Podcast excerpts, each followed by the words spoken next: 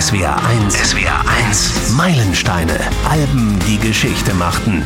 Hallo zusammen, wir springen heute ins Jahr 1981 und da entsteht im September 81 ein legendäres Live-Album und äh, stellt ein berühmtes Folk-Pop-Duo wieder ganz, ganz vorne ins Rampenlicht. Simon Garfunkel, The Concert in Central Park.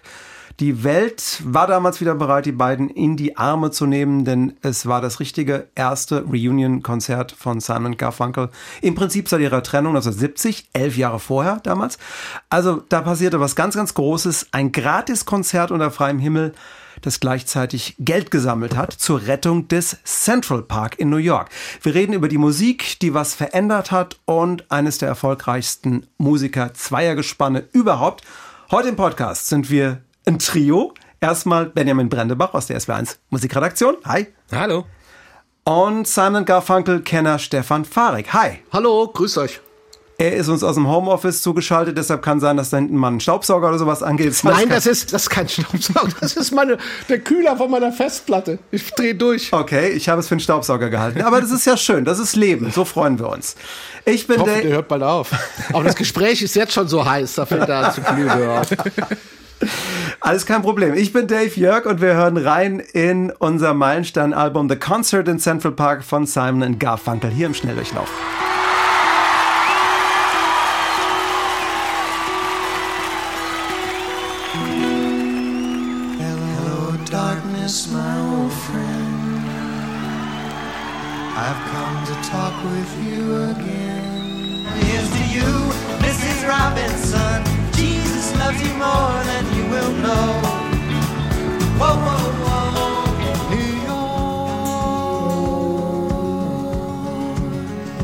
Looking down on Central Park.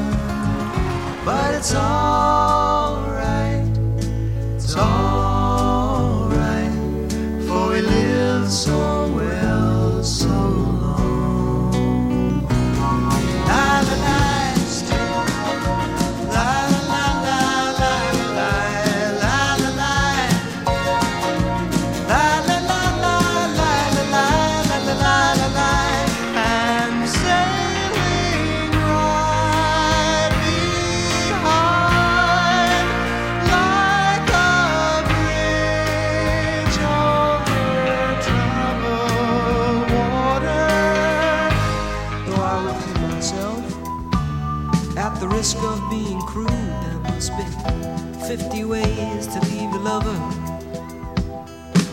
Also im Prinzip ein Album mit ganz, ganz vielen Hits drauf von Simon Garfunkel, aber auch Solosachen von Paul Simon und Art Garfunkel, die die beiden dann erstmals zusammenspielen.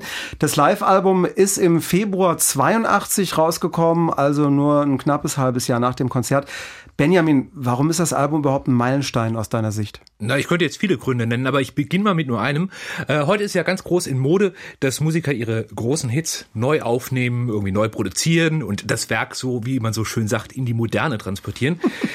das geht, sagen wir, nicht immer gut. Simon Garfunkel, die haben damals aber auch noch vor einer ziemlich ungeprobten Live-Situation vor gut einer halben Million Menschen dasselbe gemacht, ihre alten Hits neu arrangiert, neu interpretiert und nichts davon ist peinlich, nichts davon ist schlecht, sondern es sind einfach wunderbare Versionen von diesen ikonischen Songs der 60er und 70er. Und das ist es schon allein wert, ein Meilenstein zu sein.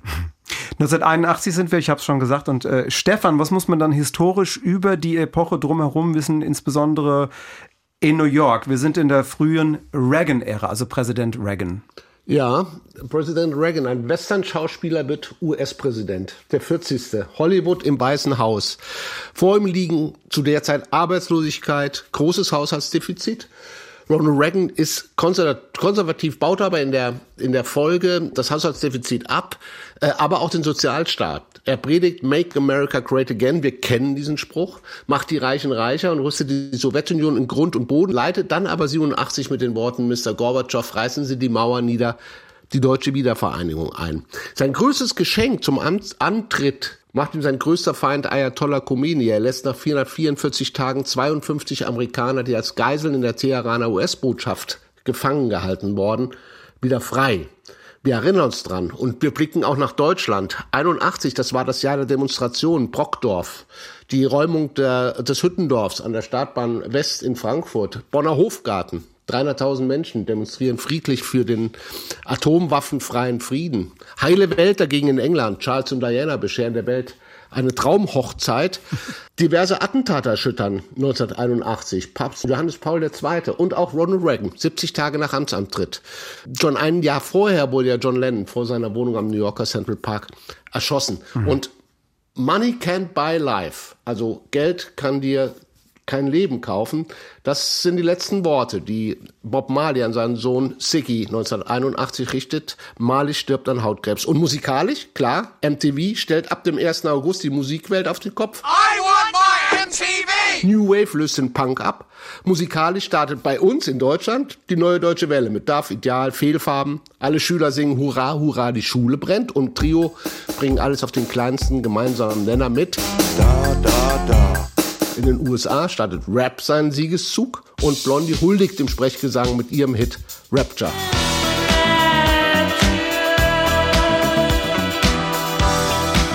Und New York. Ja, New York geht immer mehr den Bach runter. Billige Drogen wie Crack, boomende Arbeitslosigkeit, die größte Haushaltskrise der Stadt. Massive Einsparungen bei der Polizei werfen die Metropole in, ja, in ein Chaos. Für die Besucher werden Warnhinweise gedruckt. Welcome to the Fear City. Willkommen in der Stadt der Angst. Mit Tipps, um New York glücklich und lebend wieder zu verlassen. Niemals in die U-Bahn, niemals nach 18 Uhr auf die Straße. Gangs kontrollieren einzelne Viertel der Stadt und liefern sich blutige Kriege. Die Mordrate steigt. John Carpenter zeichnet 1981 in seinem Film Die Klapperschlange ein düsteres Bild der Zukunft von New York. Ganz Manhattan wird bei ihm zur Gefängnisinsel und den Soundtrack liefern ein Jahr später Grandmaster Flash mit The Message. Der New Yorker Central Park wird zu einem der gefährlichsten Plätze der Stadt. 731 Raubüberfälle allein im Jahr 81. Aufgrund massiver Sparmaßnahmen soll der Park schließlich geschlossen werden. Boah, was da alles los war in 81. Wahnsinn. Aber wir halten mal fest, die Situation in New York, äh, also der Verfall von Teilen der Stadt, hat im Prinzip äh, zur Idee des Konzertes im Central Park von Simon Garfunkel geführt, Benjamin, ne? Genau, da wollte man einfach schlicht was dagegen setzen. Die Idee war halt eben, wir machen ein Konzert bei freiem Eintritt und die Einnahmen aus dem Merchandising, die gehen dann eben an den Park. Der freie Eintritt, das war dann auch ein ganz gutes Argument für Paul Simon, da überhaupt mitzumachen, denn der hatte am Anfang so Bedenken, ja, teilt das nicht irgendwie die Stadt auch wieder in arm und reich ähm, und fand das eigentlich erstmal so vom ersten Hören gar nicht so gut. Als es dann hieß, es ist freier Eintritt, da hat er gesagt, alles klar, ich mach mit. Und äh, die Idee, die hatte eigentlich Gordon Davis, der ist heute, ist der Anwalt, äh, Ende der 70er, Anfang der 80er war das ein Manager oder war das der Manager des, äh, der Grünanlagen in New York und eben auch des Central Parks. Und er hat sich dann zusammen mit dem Konzertveranstalter, mit Ron Delsner, zusammengetan und hat das Ganze dann auf die Beine gestellt. Die haben dann irgendwie noch den Fernsehsender HBO mit ins Boot geholt. Der hat dann Geld bezahlt für die, für die Ausstrahlungsrechte? Für die Ausstrahlungsrechte, genau. Er hat also äh, Davis hat dann auch bei den Behörden für die Genehmigungen gekämpft und so weiter und äh, hat auch Simon und Garfunkel ins Spiel gebracht und die beiden dann davon überzeugt. Mhm, also Ich, ich habe hab, hab mich aber gefragt, wie, wie die Situation von, von Simon und Garfunkel, also von beiden getrennt waren, dass sie sich auch wirklich drauf eingelassen haben. Die haben ja elf Jahre im Prinzip als echtes Duo Pause gemacht. War das schwierig, die zu überzeugen? Paul Simon war nicht so schwer zu überzeugen. Er, für ihn war es halt eben wirklich wichtig, dass es freien Eintritt gibt. Und dann hat er auch gesagt, äh, ziemlich direkt gesagt, er ruft äh, Art Carfunkel eben an und fragt. Art Carfunkel war zu der Zeit im Urlaub, glaube ich, in der Schweiz ähm, und hat gefragt, ob er das äh, mitmachen möchte. Und Art Carfunkel hat auch sehr sehr schnell dann gesagt, ja, mach dich, mach ich, hat seinen Urlaub abgebrochen und ist dann wieder zurückgekommen. In dem Fall war es offensichtlich nicht so schwer, die beiden zumindest für kurze Zeit auf die Bühne wieder gemeinsam zu bringen. Ich glaube auch, dass es den ein oder anderen kommerziellen Grund für dieses Comeback. Man, man, Art Carfunkel hatte Soloalben rausgebracht in der Zeit, hatte auch mit Bright Eyes einen Hit gelandet. Bright eyes burning fire. Aber ansonsten seine schauspielerische Karriere, die ja nach der Trennung oder die ein wesentlicher Grund der Trennung auch war 1970, lief nicht so gut, muss man ganz ehrlich sagen. Und Paul Simon hatte mit seinem letzten Projekt One Trick Pony auch, ich sag mal, ein bisschen in die Jackentasche gegriffen. Das war auch nicht der, der Riesenrenner. Art Carfunkel hatte auch eine neue ähm, Scheibe am Start gehabt zu der Zeit. Also auch eine gute, gute Idee, mal äh, sowas zu promoten. Nachher im Konzert ist ein Song von diesem Album äh, schlussendlich auch gelandet. Aber nur einer, Und- ne? Ja, äh, und insofern, Art, Art war immer jemand, der einfach zu überzeugen war, glaube ich, weil wir werden nachher drauf kommen, er liebte das Projekt Art in Carfunkel. Also ich glaube, er liebte es mehr oder er, er, er brauchte es mehr, es brachte ihm mehr, es befriedigte mehr als, als Paul dieses Duo im Endeffekt befriedigt. Insofern hat er sofort Ja gesagt. Der hat sich nach der Trennung, war der mal kurz wieder Mathelehrer. Ja, da, also da, da, da hat er in der Schule gefragt, na, was ist die Wurzel aus? Und dann haben die Schüler zurückgefragt, na, Herr Lehrer, wie sind denn die Beatles so? Ja, also das, äh, das ist schon äh, für ihn klares Ja. Also er, ihn braucht es ja nicht groß zu fragen. Das war seine Liebe, seine ah, Simon Garfunkel war Art Garfunkels ganz, ganz große Liebe. Aber wie du sagst, auch kommerzielle Gründe durchaus, durchaus ein, ein triftiger Grund. Und sie sind New Yorker, New Yorker Jungs, das muss man auch mal sagen. Das muss man Ja, auch also- sagen. Bei, also den Queen, bei den Queens ne, aufgewachsen. Wenige weniger äh, Band Band äh, die mehr New Yorker sind als die zwei. Also die waren auch im, immer der Stadt treu, sie sind auch immer in der Stadt geblieben und sie hatten immer ein Herz für diese Stadt. Das muss man sagen. Und insofern war das natürlich auch ein Projekt, das beiden äh, am Herzen lag, für ihre Stadt etwas zu tun. Wir steigen auf jeden Fall jetzt mal ein in dieses Doppelalbum, damit wir weiter Musik hören, das damals im schönsten Klang auf äh, Seite A bis D verteilt waren, auf äh, vier Albumseiten. Das Konzert ist gestartet mit dem großen Simon Garfunkel-Hit Mrs. Robinson. Look around you, all you see are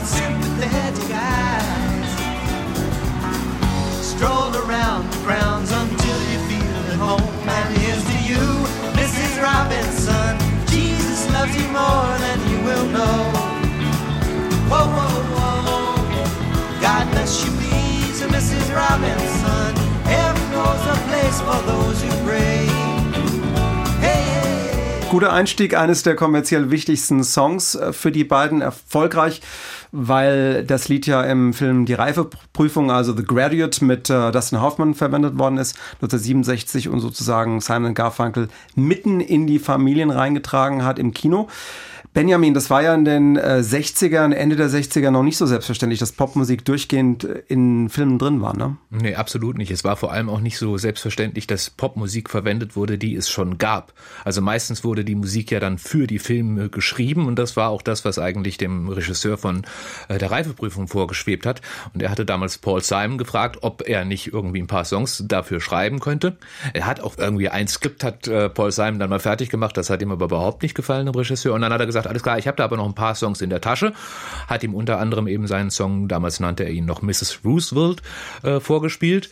Und den fand eben der Regisseur dann so klasse, hat gesagt, alles klar, da machen wir jetzt Mrs. Robinson draus und den nehmen wir in den Film. Und dann kamen natürlich noch die großen Hits dazu, also Sound of Silence zum Beispiel, der dann dreimal, glaube ich, verwendet wird. Die hat Paul Simon dann, oder Simon und Garfunkel haben es dann auch für den Film freigegeben und dann nahm die Karriere in dem Fall ihren Lauf. Ja, das war auf jeden Fall ein, ein Erfolgsvehikel für Simon Garfunkel. Absolut. Wir sind ähm, aber 81 beim Konzert und wir haben Paul Simon äh, und Art Garfunkel sich äh, überhaupt eingegroovt dafür. War es schwierig oder war es einfach, Stefan? So war es schwierig, weiß ich nicht, ob, ob, ob das Wort schwierig es äh, in irgendeiner Art und Weise äh, trifft. Es muss mega schwierig gewesen sein. Wir hatten ja schon gehört, dass Paul hatte ja Art angerufen. Der war auf Urlaub in der Schweiz, hat aber auch darüber schon sofort zugesagt. Also der freute sich richtig gehend. Paul hatte hingegen, man munkelte so nach seiner Zuge, Zusage hinterher ein bisschen mit, mit dem Ganzen auch gehadert. Also äh, von Überlegungen her. Es waren zudem nur drei Wochen Zeit für die Proben. Die fanden dann statt im Manhattan äh, Theater und da gab es schon das erste Problem, was mache ich mit der Setlist? Was spiele ich bei dem Konzert? Erste Idee war, das Konzert sollte beginnen mit Solostücken von Paul Simon und Art Garfunkel. Danach dann die Hits der beiden als Simon and Garfunkel. Da sagte Art Garfunkel sofort, nee, nee, nee, nee. Also es kann nicht sein, dass Paul Simon oder Art Garfunkel als quasi Vorgruppe des eigentlichen Duos dann ähm, spielen. Also das wurde schnell verworfen, sorgte auch für jede Menge Ärger. Und dann kam natürlich das Hauptproblem. Art wollte das Ganze gerne als Akustikset spielen, so wie es in den 60ern, wie sie Konzerte gegeben haben. Zwei Stimmen, eine Akustikgitarre, äh, wunderschöne Harmonien. Und äh, da kam natürlich eine kleine Verletzung von Paul Simon, die er sich am Arm zugezogen hatte, die kam dazu. Und da war für ihn klar, und das sagte er auch deutlich, ich spiele keine 20 Songs am Stück äh, auf der Gitarre. Das kann ich gar nicht. Ich möchte eine Band. Ja, und für ihn war klar, und ich als Gitarrist kann das auch gut beurteilen, er hat gesagt, nee, und er spielt ja sehr intensiv Akustikgitarre. Es war kurz mal sogar in der Planung, dass er sich für das Konzert einen eigenen Akustikgitarristen dazuzieht, wurde aber schnell verworfen. Und dann kam die Idee, na, dann machen wir es halt mit der Band. Ja, was bei Art Carfunkel aber sowas von auf Ablehnung stieß, weil das war überhaupt nicht sein Ding. Er wollte keine Band. Ich meine, sie hatten beide mit Band überhaupt zu ihrer besten Zeit auch schlechte Erfahrungen gemacht. Wir erinnern uns an Sound of Silence, was erst eine Akustiknummer war und dann hinterher äh, ohne ihre Erlaubnis mit Bandarrangements eigentlich zum Hit wurde. Aber da hatten sie schon so ihre Schwierigkeiten. Und, und, und Paul hatte dann die Arrangements geschrieben für die Band und da gab es natürlich auch Probleme, die Art Garfunkel hatte. Also hat, muss ja nicht nur die neuen Arrangements der eigenen Simon Garfunkel Hits einstudieren, nein. Da Paul Simon jede Menge Solo-Hits im Programm hätte, musste, hatte, musste er da auch noch die Titel sich drauf schaffen. Also, um es kurz zu fassen, Simon sagte hinterher, die Proben waren miserabel, wir haben uns die ganze Zeit nur durchgestritten. Ja. Also es ging hoch und her in den drei Wochen. Äh, wie das nachher funktioniert hat, meine, das ist, das ist ein Wunder. Auf dem Plakat war übrigens nicht die Rede von Simon Garfunkel. Ja, da waren beide Namen auch schön getrennt aufgeführt. Man hat das nachher auch auf der, auf der Platte, haben sie das auch ein bisschen weitergeführt. Da haben sie ja eben nicht Simon and Garfunkel mit dem kaufmännischen und geschrieben, wie das eigentlich in den 60ern so war, sondern haben Simon and Garfunkel ausgeschrieben. Okay, Was ja. genau diesen Hinweis auch darauf gibt, dass es jetzt dann doch was anderes ist. Okay, aber du kannst es ja trotzdem, wenn du möchtest, dass die beiden zusammen, zusammen Ja, sind, natürlich. dann liest du es so. Du liest es so, Du liest aber, es so, aber, aber, aber es ist clever. Ja, ja stimmt, das ist mir gar nicht aufgefallen. Eingeführt äh, hat, hat das Konzert, glaube ich, der Bürgermeister von, äh, von New York und hat sie äh, auch als Simon and Garfunkel ähm, an, angekündigt. Und in die Setlist beim Konzert im Central Park, äh, da haben die beiden auch Solo-Hits äh, eingebracht. Äh, Stefan hast du auch gerade erzählt. Paul Simon ähm, war ja der Songschreiber, der hatte einige mit drin. Äh, einer davon, American Tune, aus äh, Paul Simons drittem Soloalbum. Und so hat das dann in der Simon Garfunkel Version live in New York geklungen damals.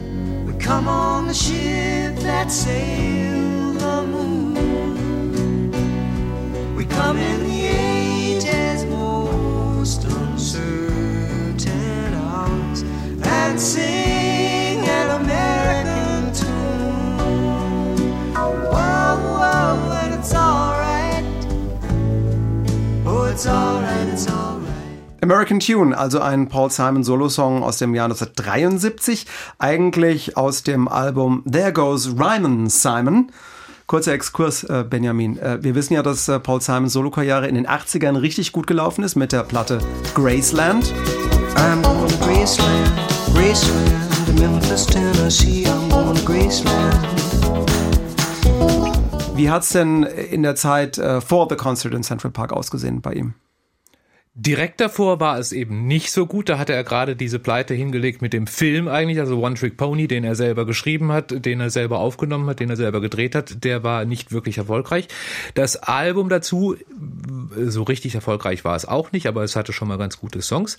Aber er hatte eigentlich in den 70ern, also vor allem Anfang der 70er oder Mitte der 70er, sehr viele Erfolge gefeiert. Er hatte ja schon mit 50 Ways hatte er schon einen Welthit gehabt. Er hatte Still Crazy After All These Years, Mother and Child Reunion. Das war also schon wirklich auch kommerziell erfolgreiches Zeug, was er da gemacht hat. Und man kann jetzt nicht sagen, dass er eigentlich äh, eine schlechte Karriere nach Simon Garfunkel hingelegt hat, sondern vor allem eben Mitte der 70er war die ziemlich gut unterwegs. Mhm, Aber, aber durchwachsen dann eben vor dem Konzert, was ihn motiviert hat, dann äh, dieses Projekt mit, mit voranzutreiben. Mit Sicherheit auch, ja. ja. Wobei er immer einer war, der und bis heute, glaube ich, auch sehr äh, sehr schnell und spontan entscheidet und sagt, ja, mache ich oder mache ich nicht, habe ich habe ich Lust drauf oder habe ich nicht Lust drauf. Das ist halt ähm, und Sehr, in dem Fall sehr, sehr künstlermäßig Ja. so.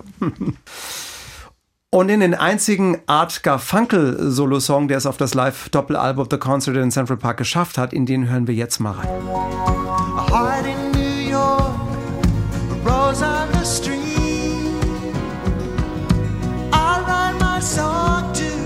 That city heartbeat. A heart in New York, love in her eye, an open door and a friend for life. Art Garfunkel mit Band klingt wirklich gut. Art Garfunkel ohne Band aber mit Band. Das ist richtig gut. Also seine, Ja. seine, seine Engelsstimme auf diesem, Ja. auf, auf diesem Arrangement ist, ist, klasse. Aber das nur am Rande. Also das war der Song A Heart in New York. Eine, eine Liebeserklärung an die Stadt und natürlich nicht zufällig beim Konzert gespielt von Simon Garfunkel. Da gibt's auch eine Stelle im Text, ähm, die haben wir jetzt nicht gehört, die spiele ich jetzt gleich nochmal ein. Looking down on Central Park, where they say you shouldn't walk after dark. Also ich, ich gucke auf den Central Park, von dem es heißt, dass man da nachts nicht durchlaufen sollte. Hier die Textstelle nochmal. New York,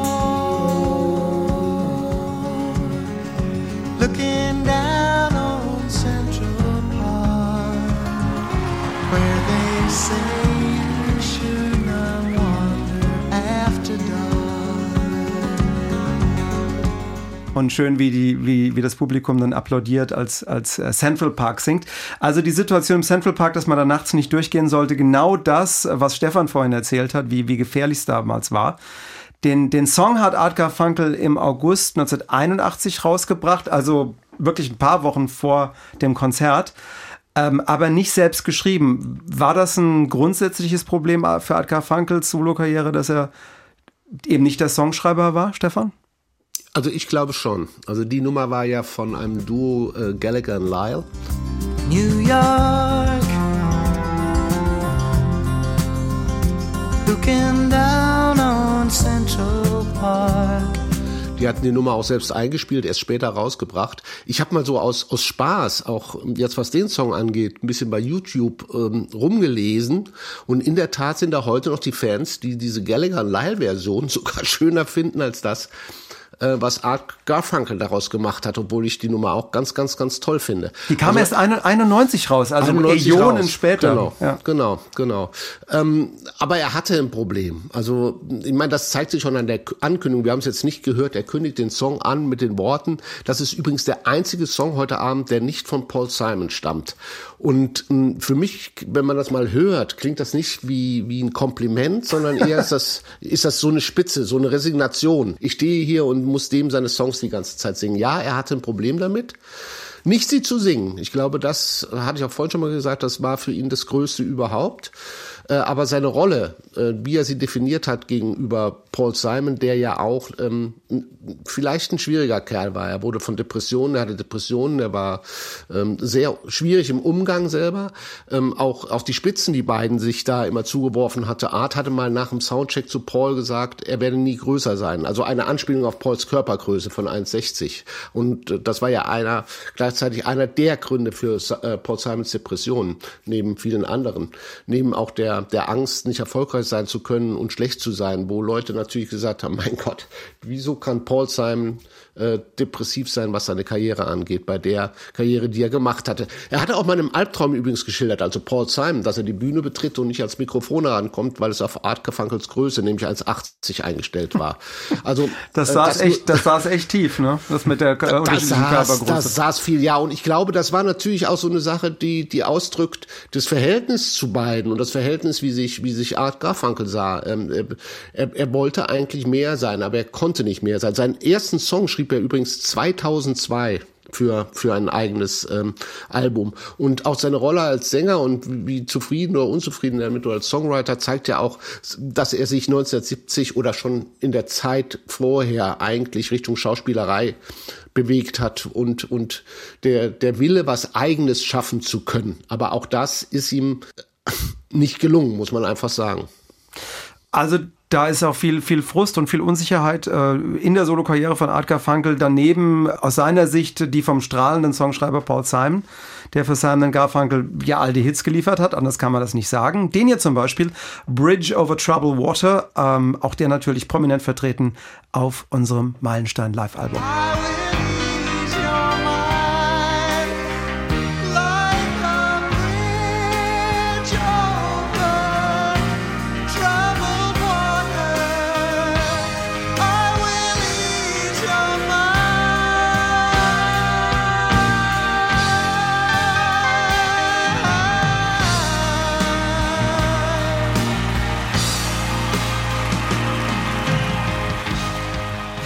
Der äh, Song ist ja ursprünglich 1970 rausgekommen und Paul Simon hat es gerne mal so dargestellt, dass dieses Stück ähm, bei ihnen beiden mal wieder zum Streit geführt hat. So hat er das äh, bei der BBC Anfang der 70er erzählt nach der Trennung.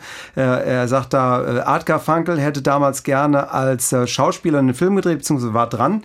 Catch 22 war der Film damals und äh, Paul hat äh, Artie, wie er ihn ja äh, immer genannt hat, den ganz tollen Song für ihn geschrieben, den eben, den wir gerade gehört haben und äh, Garfunkel fand den gar nicht so toll, den Song und sagt Paul Simon dann noch, ja, dann sing du den doch. Aber das war für Simons Tonlage äh, gar nicht gedacht. Das äh, alles erzählt hier Paul Simon im Ton, hören wir im Original. At that time, the time of the recording of Bridge Over Troubled Water, uh, uh, Artie was filming Catch 22, you know, and he was he was going into movies, and and I was writing, and I, and I wrote this tune, Bridge, O- Bridge Over Troubled Water.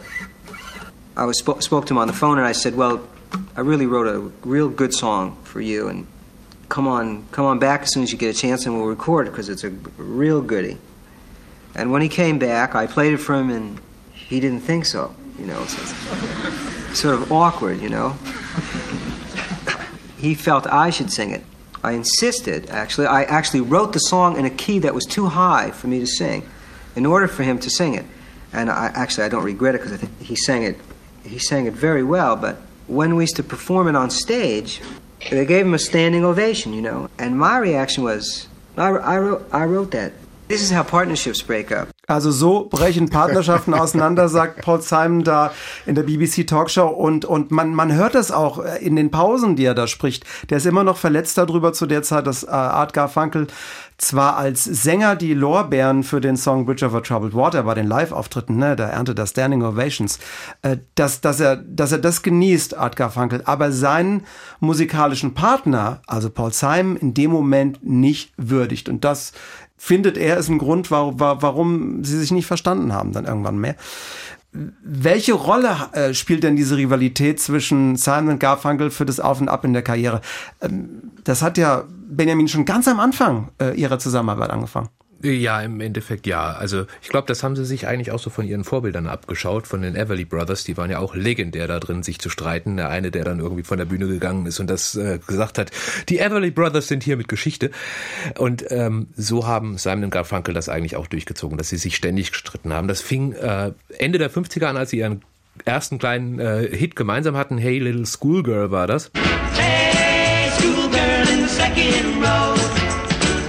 Und ähm, kurz danach sind sie dann auch in, in American Bandstand, einer berühmten Fernsehsendung, äh, aufgetreten und hatten dann so langsam dann auch den Erfolg. Und dann hat Art Carfunkel rausbekommen, dass Paul Simon an einem Soloprojekt arbeitet. Er hat dann auch einen Solo-Plattenvertrag bekommen und das hat er ihm nicht gesagt. Und das war so ein Stück weit, das sagt zumindest Art Carfunkel bis heute, das war so dieses Urproblem. Da, ab dem Zeitpunkt hatte er ein Vertrauensproblem einfach, weil er nicht wusste, ist das jetzt eigentlich mein Freund oder ist das jetzt, macht er nur so seinen Kram? Und ich glaube auch, da spielt dann eben auch, das spielt auch später dann eine ganz große Rolle, wenn Art Carfunkel mit seiner Rolle bei Simon, Simon Garfunkel unzufrieden war, dann deswegen, weil er auf diesen Moment damals immer wieder zurückgeworfen mhm. wurde, äh, wo er gemerkt hat, okay, der lässt mich zur Not auch alleine. Und ähm, so hat sich das wirklich durchgezogen bei den beiden. Die haben wir immer ständig eine On- und Off-Beziehung äh, gehabt. Es gab ja dann 1991 nochmal das legendäre zweite Central Park-Konzert von äh, Paul Simon. Da wurde er dann auch gefragt, ob er zum Beispiel Art Garfunkel mit dabei haben möchte. Hat er ganz klar gesagt, nein. Und ähm, er hat das mal in einem Interview, hat er äh, diese On- und Off-Beziehung mal ganz schön beschrieben. So noticeably that it became hard to make an album. So when we split, it was it was a, re a relief for me. Ja, also er sagte, das war im Grunde diese Trennung, das war eigentlich eine Erleichterung. Jetzt hat er das gesagt, es war eine Erleichterung. 1991 hat er das ins Mikrofon gesprochen. 1993 haben sie es dann mal wieder probiert, die beiden sind auch wieder auf die Bühne gegangen und da gibt es dann eine legendäre Szene, wo dann der Manager gesagt hat, äh, später im, im Hintergrund, äh, die beiden sind sich sowas von an die Gurgel gegangen, der musste dann irgendwie einen Bodyguard suchen und äh, der die beiden tatsächlich trennt und äh, Paul Simon hat dazu dann auch mal gesagt, ich glaube, wenn irgendwo ein Messer rumgelegen hätte, einer von uns hätte es genutzt, um den anderen zu erstechen. Also du siehst, die beiden, die können nicht miteinander, sie können aber auch nicht ohne. Ja, aber das, der, es ist schwer rauszufinden, woran das liegt. Also es, es findet statt. Du hast so, so, hast natürlich so Sachen, wo, wo Paul Simons Ego. Ich glaube, er hatte ein sehr großes ja. Ego und war sehr leicht beleidigt. Meine, wenn man überlegt, dass sie für diesen Catch-22-Film, den dann Art Garfunkel als erstes gedreht hat, eigentlich beide vorgesehen waren. Mhm. Und der Regisseur dann Paul Simon rausstreicht aus dem, aus dem Skript. Ich glaube, Paul Simon hätte den Film einfach auch gern mitgedreht. Also das ist ja jemand, der, äh, äh wenn dir ein Filmangebot gemacht wird, äh, sagst du gerne ja, aber wurde rausgestrichen. Das heißt, Art Garfunkel wurde da ein bisschen drüber gehoben. Er war zu der Zeit, das hatte Benjamin ja gesagt, im Studio. Einmal war Art Garfunkel, der verletzt gesagt, oh Mann, der lässt mich jetzt zur Not auch im Stich. Da fühlte sich aber Paul Simon im Stich gelassen, weil er im Studio war und sagte, Mann, ich mache die ganze musikalische Sache und du machst ein bisschen filmy filmy, ja, und genau. machst was du willst. Das das nervt schon und dieses Bridge over Troubled Water. Ich glaube, das ist auch so ein zentraler zentraler Punkt ihrer Beziehung, weil ähm, er hat das hinterher immer wieder deutsch gesagt, wie, wie dass er diesen Song für Art Garfunkel geschrieben hat.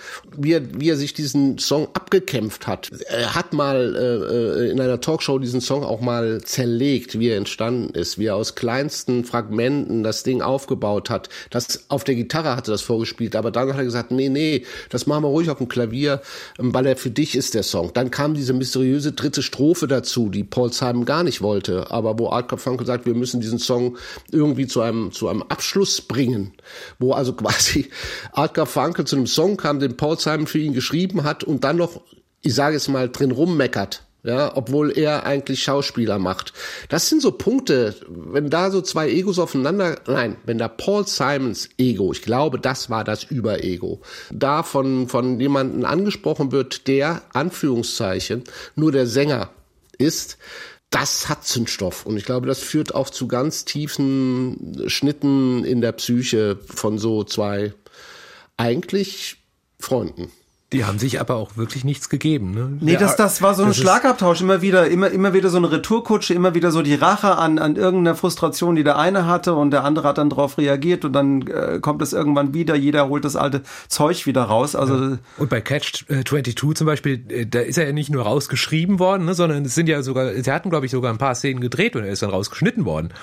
Also, ja, vielleicht, vielleicht hat er einfach vor der Kamera nicht gut ausgesehen, ne? Kann ja auch. Also, also zumindest nicht gut gewirkt als, als Schauspieler. War er zu klein, meinst du? ja, Tom Cruise ist auch so die Größe, Nein. der das, das muss nicht unbedingt so das Problem. Ich weiß das, ich bin auch nur 1,65. Dann wären wir aber wieder bei seinen 1,60, ja, ja, was für ihn ein lebenslanges Problem war. Deswegen habe ich das jetzt gerade gesagt.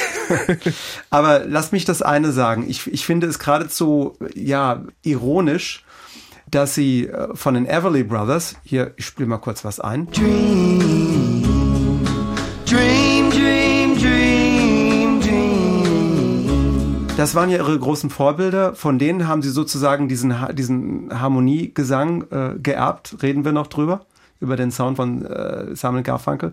Aber sie haben auch die Disharmonie von ihnen geerbt. Das nur an der Stelle, so als, als kleinen Gedanken. Also sie haben sich gestritten wie die Kesselflicker. Und für das Konzert im Central Park äh, haben sich zwischenzeitlich mal wieder zusammengerauft. Das war ja die Sensation damals. Wir hören weiter in das Album rein und in einen äh, beliebten Sam Garfunkel Klassiker The Boxer.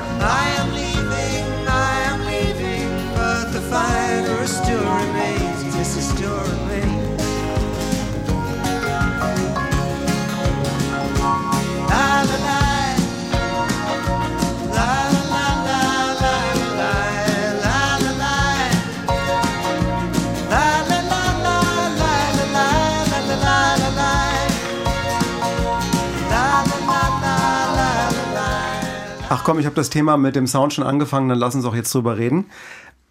Simon Garfunkel, der Sound von den beiden. Ich würde jetzt mal das Original von The Boxer aus den 60ern dagegen halten, so wie das ursprünglich mal geklungen hat. I am leaving, I am leaving, but the fire still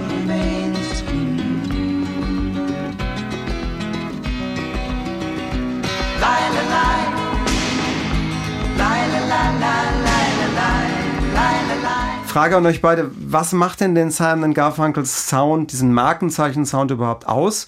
Und wie ist der anders auf unserem Live-Meilenstein von 1981, wo sie mit Band spielen? Also, wenn ich beginnen darf, also ich finde es relativ klar zu definieren, was Simon und Garfunkel ausmachen. Das ist vom Markenzeichen her das akustische Gitarrenspiel von Paul Simon, die klaren Melodien, der perfekte Harmoniegesang, Art Carfunkels glockenklare Stimme darüber und die Songs, die immer wieder mit gesellschaftspolitischen Themen angefüttert werden. Das ist Simon and Garfunkel äh, aus den 60ern. Und ähm, das ändert sich ja bei diesem Konzert. Darüber hatten wir ja schon gesprochen. Ähm, da ist halt eine Band dabei. Was man bei diesen beiden Versionen aber auch, äh, auch wieder merkt, ist auch wieder die, der große Einfluss nicht nur der Band, sondern eben zum Beispiel auch der Produzenten. Und wenn man äh, The Boxer, äh, sehr, sehr gutes Beispiel, äh, im Original dieses, äh, diesen, äh, Diesen Schlag. Schlag, ja, der wirklich für das Original äh, steht, diesen Hall, der da drin ist auf diesem Schlagzeug, dieses wirklich diesen Wumms, da hat der äh, Produzent Roy Halley war das, der hat sehr sehr viele Platten mit äh, Simon und Garfunkel zusammen produziert. Der hat Ewigkeiten nach diesem Sound gesucht, hat am Ende den Schlagzeuger irgendwie in ein äh, in ein Treppenhaus gesetzt und von oben dann aufgenommen, damit er diesen diesen Sound dann eben hinbekommt. Und diesen markanten Schlag, den traut sich dann der Schlagzeuger bei der ähm, Aufführung im Central Park rauszulassen. Und man kann aber nicht meckern, weil es klingt trotzdem großartig. Ja, und auch das ist dann natürlich wieder Roy Halley, der äh, auch dieses Konzert eben mitproduziert hat und der jetzt zulässt, dass das, was er so da zusammengebaut hat und so grandios gemacht hat, dann wieder verändert wird, aber dann auf eine ganz andere Art und Weise wirkt. Und das finde ich schon sehr bezeichnend. Da ist der, der Schlag mit einem E-Piano erzeugt. Das ist einfach ein, ein Anschlag, ein, ein Akkord von einem E-Piano. Ja, es ist, man, man muss natürlich auch wirklich sagen, das darfst du nicht vergessen, Paul Simon hat die Arrangements für, die, für das Konzert geschrieben. Und es ist eher wohl eine Sache, dass Paul Simon ähm, sich da auf was Neues besinnen wollte und es vom Arrangement her nicht so dargestellt hat, wie es im Original. Eine sehr aufwendige Produktion im Original. Waren die nicht auch in der Kirche oder irgend Genau. sowas? Das soll Stunden, Wochen, Monate gedauert haben. Um die, die, also ich kenne keinen anderen Song von Simon und Garfunkel, der so aufwendig ähm, produziert wurde wie dieser. Und ich finde, es zeugt ja von diesem Comeback. Ich bin ja heute immer noch nicht davon überzeugt, ob Paul Simon tatsächlich in der Hand verletzt war. Vielleicht hat er auch nur einen Vorwand gebraucht, um, ja, er hat ja vorher Erfahrung mit Bands gehabt, im Gegensatz zu Art Funkel. Er Genau. hat äh, äh, tolle Bands gehabt. One Trick Pony auf diesem Album spielt die, die Crème de la Crème der amerikanischen äh, Studiomusiker. Egal, ob es das Gebläse ist, ob es die Gitarren sind, ob es der Bass ist, da spielt wirklich die Crème de la Crème. Für ihn war das ein Sound, den er gewohnt war. Für ihn war das auch ein Metier, in dem er sich bewegen konnte, in dem er auch Spaß hatte. Er war nicht mehr dieser rein akustische äh, Paul Simon, den man, den man von vorher kannte. Und insofern war das, glaube ich, auch dieses Umarrangieren eines der wichtigsten Produktionselemente, weil diese, dieser Schlagzeugsound, Genau. den kennt jeder. Auf den, das ist wie Phil Collins in The Air Tonight. Auf diesen Sound, das ist so eine Trademark, auf die wartest du. Wenn das nicht drin ist, ist es nicht äh, The Boxer. Genau. Also das ist Wahnsinn einfach. Und das lässt er weg, weil ich glaube, dass er da ein Zeichen setzen will, für, für sich was Neues zu beginnen. Und das ist auch, glaube ich, der Grund gewesen, über den wir vorhin gesprochen haben, dass Art Garfunkel da große Probleme mit diesen Bandarrangements hatte, weil er jemand war, der sehr in der vergangenen Zeit ähm, zu Hause war. Genau, und, und das ist aber genau das, was ich auch ganz am Anfang meinte, was eben dieses Album so toll macht, dass The Boxer auf dem Central Park Konzert Album trotzdem noch The Boxer ist. Ja, es ist umarrangiert, aber es ist, es ist eine ganz eigene Variante, eine ganz eigene Version, anders, äh, anders gespielt, aber es ist immer noch der gleiche Song und es ist immer noch grandios. Aber an der Stelle müssen wir wirklich mal über die Band sprechen, weil wir reden die ganze Zeit so ein bisschen drumrum. Äh, Benjamin, du hast mir mal irgendwann vorher gesagt, äh, für dich steht aus der Band vor allem der Drummer und äh, Percussionist Steve Gadd her hervor. Äh, weil, weil der da, äh, also der hat ja mit allem gespielt, was Rang und Namen hat. Vielleicht kannst du über den noch mal ein bisschen was erzählen. Ja, also man muss schon sagen, die Band, da stechen so gesehen alle hervor. So ist das nicht. Aber Steve Gadd, meiner Meinung nach, wirklich, was er da macht, das ist, äh, das ist wirklich außergewöhnlich. Er hat ja auch schon äh, sehr viele äh, Alben vorher mit Paul Simon unter anderem produziert und er war auch für diesen, ich nenne es mal Signature Sound von äh, 50 Ways to Leave Your Lover zuständig. Da hören wir gleich dann auch noch mal ganz kurz rein. Was Steve Gadd macht, ist, dass er sein, erstens seine Schlagzeugstücke einfach komplett in den Dienst anderer stellt. Also er spielt nicht, weil er sich hören möchte, sondern er spielt das, was diesem Song gut tut. Und vor allem, und das schaffen meiner Meinung nach nur ganz, ganz wenige, schafft er es, mit dem Schlagzeug eine Melodie zu spielen, also fast Harmonien zu spielen. Er hat auch früher mal, oder er hat auch mal erzählt, seine Vorbilder, das waren alles Schlagzeuger, die eigentlich zum Beispiel Bassisten oder Keyboarder oder Sänger waren, die halt eben aus diesem Melodiebereich kamen und die sich dann mal ans Schlagzeug gesetzt haben und gezeigt haben, so könnte man das spielen, so könnte man das spielen und den ganzen Technikern, die dann an einem Schlagzeug das dann nachgespielt haben, äh, gesagt haben, du könntest das so machen und könntest das so machen. Er hat dieses Schlagzeug auch immer als Ganzes äh, bewertet, nicht eben eine Hi-Hat und eine Snare Drum und einen Tom oder sowas, sondern das Ganze und hat damit tatsächlich immer wieder geschafft, wirklich Melodien zu spielen. Und das eben auch unter anderem bei 50 Ways. Da können wir jetzt mal gerade in den Anfang reinhören.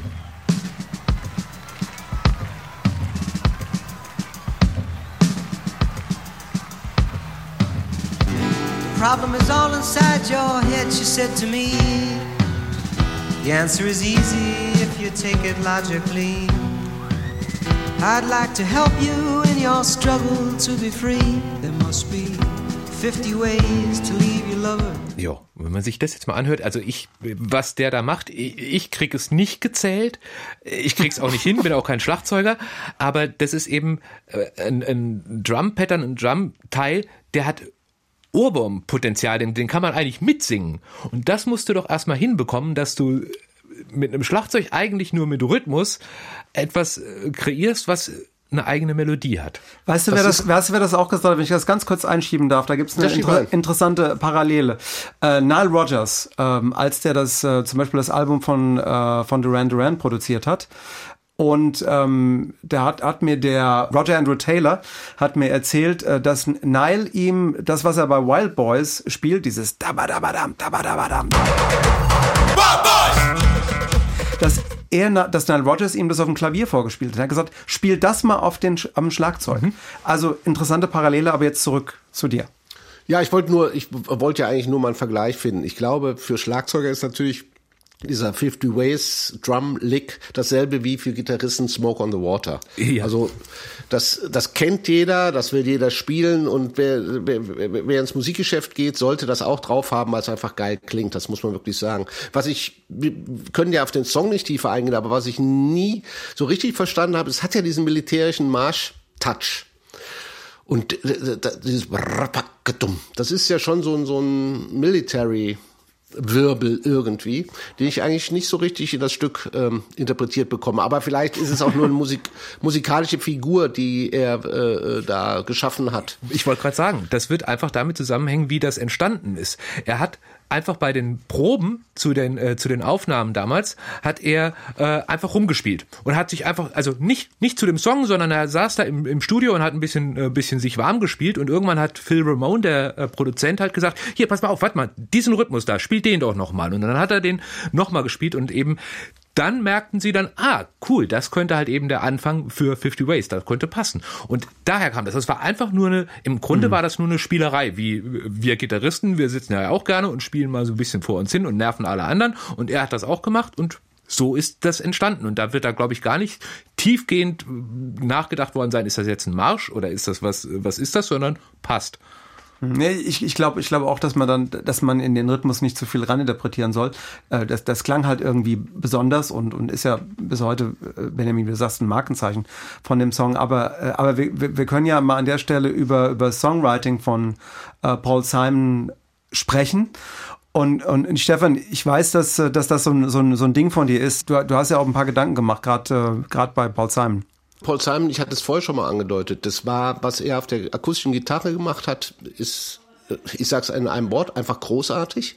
Was sein Songwriting angeht, war immer ein, ein Ausprobieren verschiedener Wege, verschiedener Elemente, die er versucht hat zusammenzubringen. Das war bei Bridge Over Troubled Water eine simple Idee. Nachher ähm, The Swan hatte er noch ähm, zu der Zeit einer Gospelband lange zugehört, was so im Unterbewusstsein eingeflossen ist. Es kommen Gospelharmonien dazu.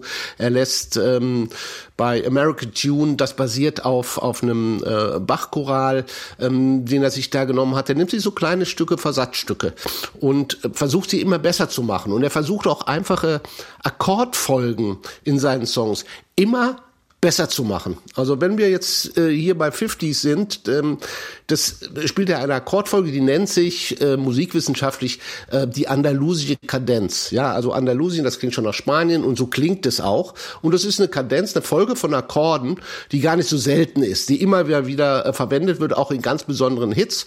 Und da hören wir einfach mal rein. You get a shiver in the dark, it's raining the but meantime. Sound of the river, you stop and you hold everything.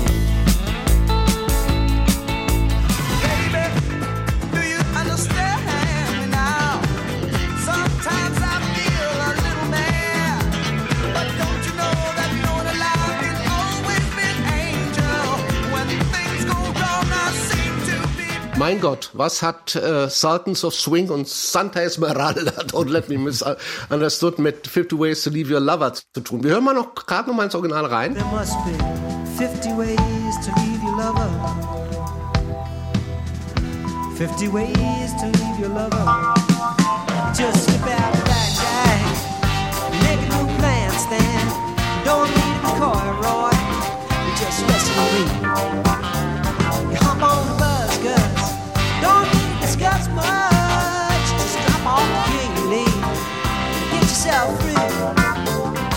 Also der Coy hat jetzt nichts mit äh, Sultans of Swing zu tun, das muss ich sagen, aber die ganze, der, die ganze Strophe hat damit zu tun. Wenn wir uns, äh, uns diese andalusische Kadenz kurz anhören, ähm, Sultans of Swing ist eine andere Tonart, ich tue sie jetzt mal in die Tonart setzen, die auch 50 Ways to Leave a Lover ist, dann sind das im Prinzip diese Akkorde.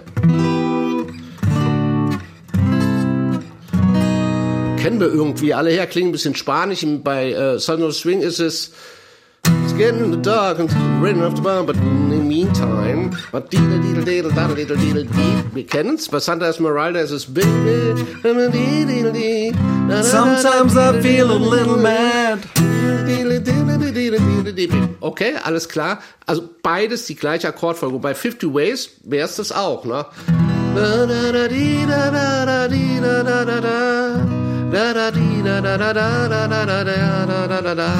Also es ist original dieselbe Akkordfolge, nur gibt sich Paul Simon nicht damit zufrieden. Also er, er will nicht diese einfache Akkorde, er will mehr. Und die erste Stufe bei ihm aus mehr besteht, er verändert die Akkorde, indem er Noten hinzufügt, indem er sie verändert, indem er den ersten Akkord der so klingt, der auf dem Grundton E basiert, dem gibt er schon mal einen anderen Grundton, nämlich G, dritter Ton. Diese Harmonie bedeutet, der ganze Akkord klingt schwebender.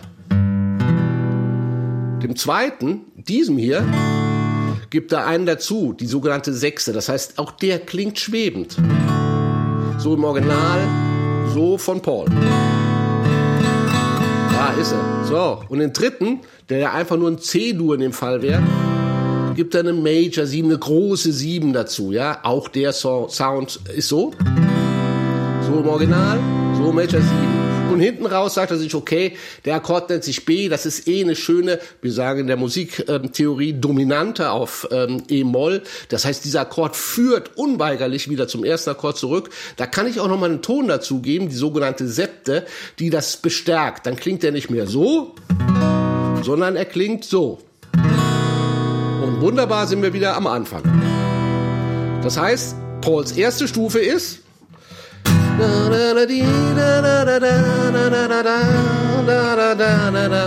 Das wäre die erste Stufe. Er sagt, ach, das mache ich doch nicht nochmal. Ich bin Paul Simon. Hallo? Äh, ich werde mich nicht dauernd wiederholen. Und er denkt sich, okay, ich mache aus diesem D, das ja schon verändert wurde in ein D, eine Sechste, mache ich was ganz Besonderes. Ich ersetze den durch zwei kurze und coole, sehr jazzige ähm, Akkorde. Das klingt dann so.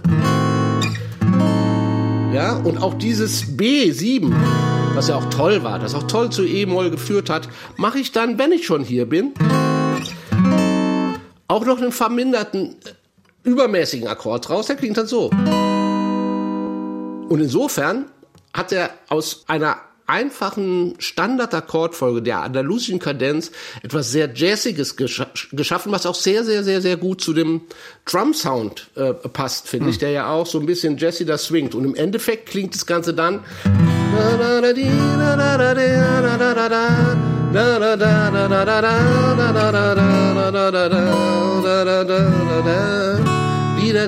da, da, da, about a fifth away. Ganz kurz, es war schlimm für alle, die jetzt zugehört haben, ich weiß es, aber das ist Paul Simon. Äh, Paul Simon hat sich nie mit dem zufrieden gegeben, mit dem Weg, der ihn an eine bestimmte Stelle geführt hat, sondern er hat in allem Songwriting immer wieder Wege gefunden, um seine Songs noch ein Stück weiterzuführen. Und das ist bei 50 Ways einfach gut zu hören. Von dieser einfachen Akkordkadenz in, in was sehr Schwebendes, in was sehr Jazziges, sich immer wieder Abwechselndes. Äh, Und das ist Songwriting Marke Paul Simon. Aber das Schöne ist ja auch, ne, dass er trotzdem eben auf diesem, äh, auf der Grundkadenz im Endeffekt besteht. Und dadurch ist der Song trotzdem so extrem eingängig und wird nicht zu irgendeinem verjazzten, verkopften äh, Monster, was keiner mehr versteht, sondern die Grundidee und Grundmelodie, die bleibt ja trotzdem dort noch da hängen. Und das äh, ist halt wirklich grandios, ne, wie er das Und du merkst macht. es auch nicht. Genau. Das ist ja das Schöne. Du weißt nicht, was er da tut, aber ja. Es klingt einfach anders als Sultans of Swing. Ja. Wobei Sultans of Swing natürlich ein Mark Knopfler äh, das auch gekonnt hätte, aber natürlich eine ganz andere Absicht in seinem Song hinter dieser Akkordfolge hat wie äh. Paul Simon selber. ja.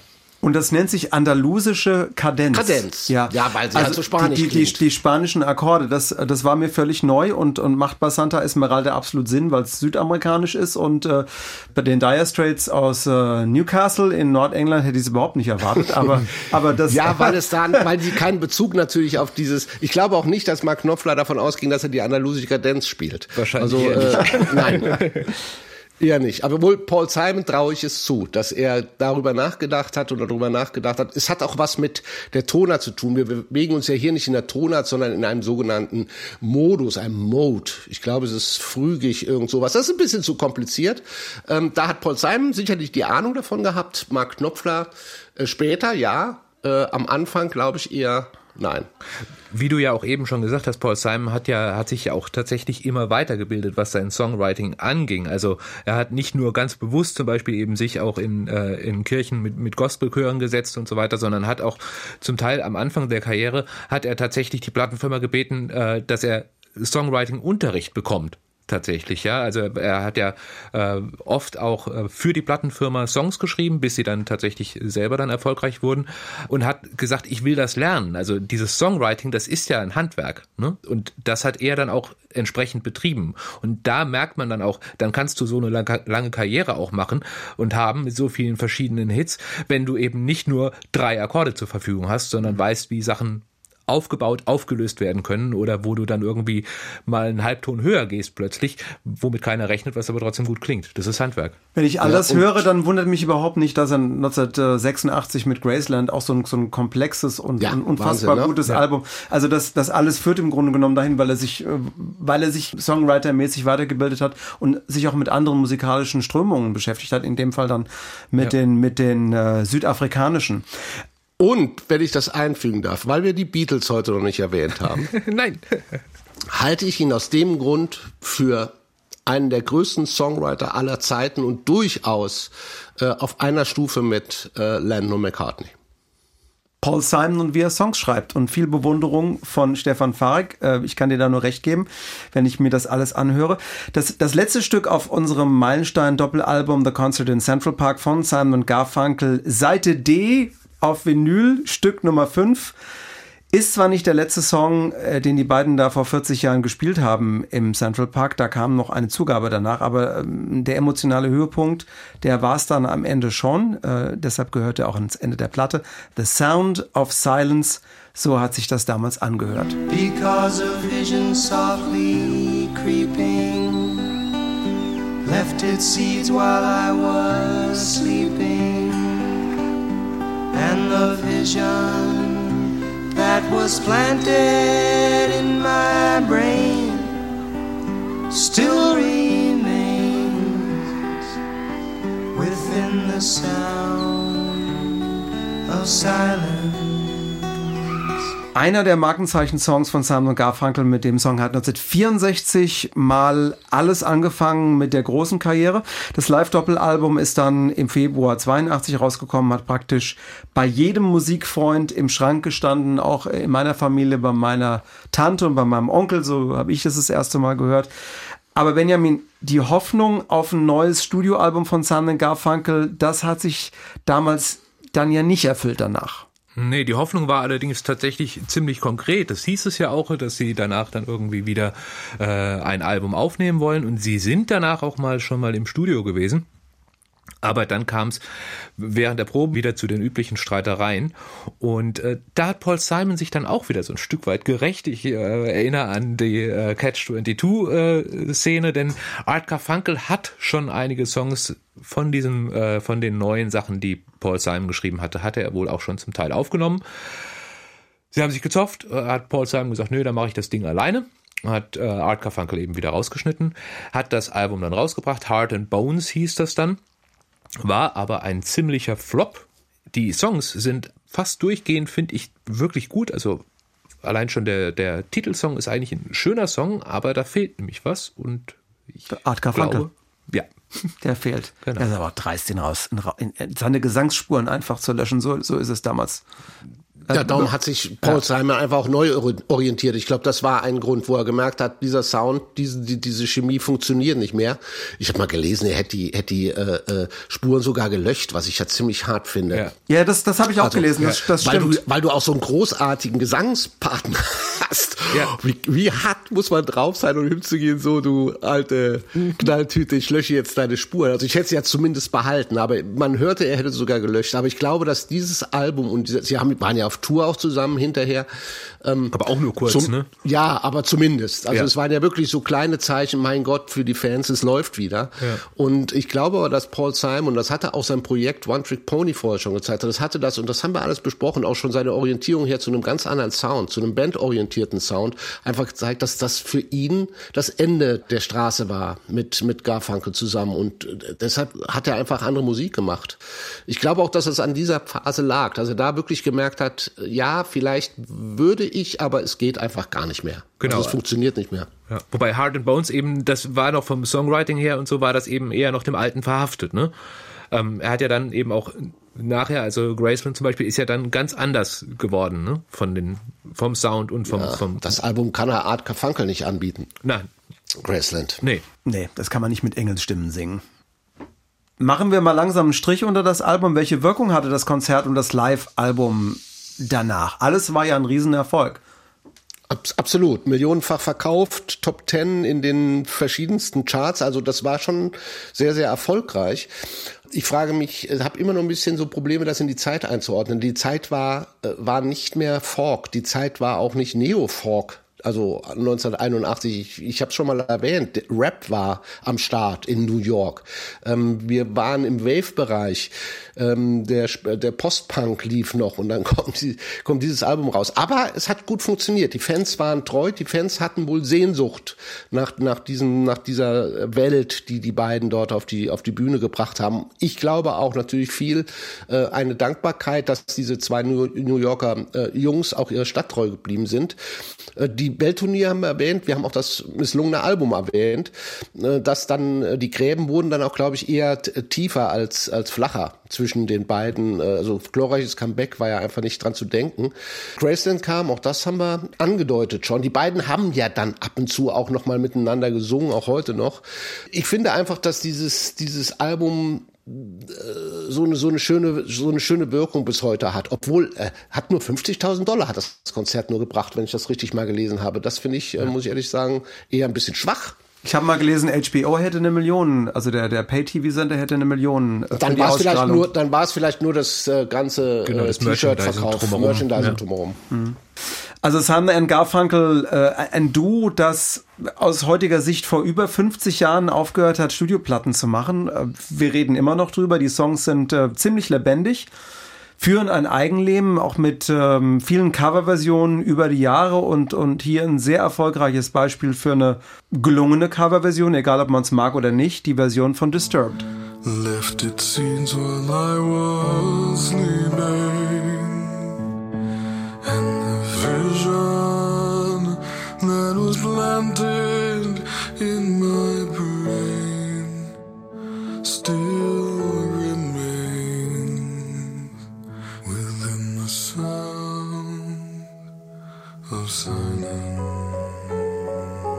Sound of Silence in der Coverversion von Disturbed. Eigentlich eine ordentliche Hardrock-Band.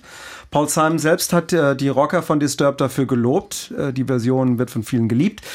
Also wiederum äh, eine ganz neue Generation von Musikern und Hörern, die die Musik, die Songs von Simon Garfunkel entdeckt und ähm, die Musiker, die sich das zu eigen machen. Welches Erbe haben Simon Garfunkel denn hinterlassen? Offene Frage an euch beide sie haben einfach grandiose Songs hinterlassen und äh, damit kommen wir dann ganz kurz auch nochmal auf das äh, Original äh, zurück, beziehungsweise also auf das Konzert und auf die Originalsongs. Und das sind jetzt im Endeffekt haben wir drei Generationen, die äh, sich wirklich für Simon Garfunkel begeistern können. Also das waren die 60er, beziehungsweise Anfang der 50er sogar, äh, da waren die Originale. Dann kam in den 80ern eben das äh, Concert in Central Park, war eine ganz andere Generation wieder, die aber dann trotzdem offensichtlich gemerkt hat, oh verdammt, das sind einfach richtig gute Songs. Und dann nochmal drei Jahrzehnte später kommt eine Band, die normalerweise eben Hard Rock macht und äh, ziemlich hart drauf sind, nehmen so einen Song, spielen ihn und äh, werden damit weltweit Nummer eins, werden in allen Formaten gespielt. Und auch da sieht eine ganz neue Generation, wow, das ist ein toller Song. Und das ist das Erbe von Simon Garfunkel. Das war nicht einfach nur Folk, den die gemacht haben damals, sondern das sind Melodien, Songs für die Ewigkeiten und für viele Generationen. Melodien für Millionen. Ich habe es nicht gesagt. Nein, ich finde bei Disturbed, ich bezeichne das ja immer gerne als den André Rieu-Effekt. Ja, also André Rieu mhm. ist ja jemand, der klassische Musik macht für Leute, die eigentlich keine Klassik mögen. Und Disturbed ist ja eigentlich Simon Garfunkel für Leute, die äh, Simon Garfunkel nicht mögen. Also ja. äh, es ist ja eh immer, wir werden es heute nicht klären, dieses komische, äh, die Band, äh, wieso die Menschen Simon Garfunkel eigentlich hassen äh, und sie trotzdem so werden wir heute nicht klären. Also was übrig bleibt für mich ist ähnlich wie bei dir, diese äh, zeitlosen, immer noch gültigen Songs, auch inhaltlich, Sound of Silence, diese Sprachlosigkeit gilt auch heute noch. Und wenn man mal äh, 2011 2011, ich glaube, ja, 2011 war es bei der Gedenkfeier am Ground Zero in New York, ähm, hat Paul Simon diesen Song gespielt. Und äh, wenn du merkst, wie, wie er in die Zeit passt, wie er inhaltlich, wie er vom Sound her äh, in diese Zeit passt, das ist mitgenommen worden. Diese Melodien, die, die zwingen dich ja magisch dazu mitzusingen, egal aus welcher Richtung kommst. Also ein Leilalei aus dem Boxer, das, das singst du automatisch, ja. Und die erste Zeile von Here's to You, Mrs. Robinson oder Hello Darkness, My Old Friend, das sind Sachen, die haben sich so ins Gehirn gebrannt. Ähm, du kannst nicht anders, als sie mitzusingen. Und äh, wenn Disturbed dann kommt und es schafft, einer anderen Generation mit einem anderen Sound diese allgemeinen und immer gültigen äh, Zeilen und äh, Melodien ähm, rüber zu retten, dann ist der Erfolg für mich äh, eigentlich logisch und zeigt, welche Stärke diese Melodien von Paul Simon haben. Leider nicht mehr unbedingt der Gesang von Art Garfunkel, da, der ist da nicht mehr äh, an, annähernd zu vernehmen. Es ist das Songwriting von Paul Simon, das diese Musik, ja, unsterblich macht. The Concert in Central Park, das Live-Doppelalbum von Simon Garfunkel und das grandiose Konzert aus dem September 1981. Danke an SWR1 Musikredakteur Benjamin Brendebach. Ja, sehr, sehr gerne. Und danke an SWR1 Redakteur Stefan Farek. Hat ganz viel Spaß gemacht, danke. Mir auch. Ich bin Dave Jörg. Wir hören uns bald wieder. SWR 1, SWR 1, Meilensteine, Alben, die Geschichte machten.